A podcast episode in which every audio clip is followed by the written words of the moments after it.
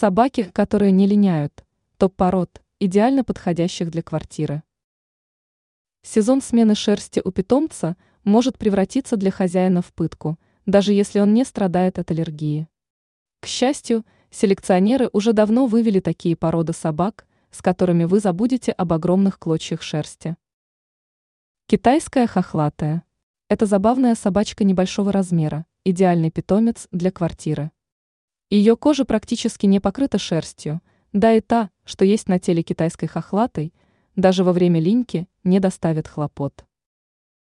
Йоркширский терьер. Пусть вас не смущает тот факт, что шерсть этой собаки выглядит достаточно длинной. На самом деле, Йорк не обладает подшерстком, следовательно, не линяет. Мальтийская баллонка.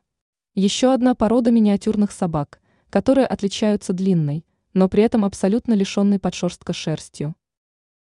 Эрдельтерьер. Шерсть этой породы густая, а подшерсток настолько плотный, что собаки также относятся к нелиняющим. Пудель. Пуделя нельзя назвать собакой, которая не линяет. Эта порода теряет шерсть, однако делает она это незаметно. То есть во время линьки опавшие волоски остаются на собаке, скручиваясь с растущим волосом. Именно поэтому пуделя важно вычесывать каждую неделю.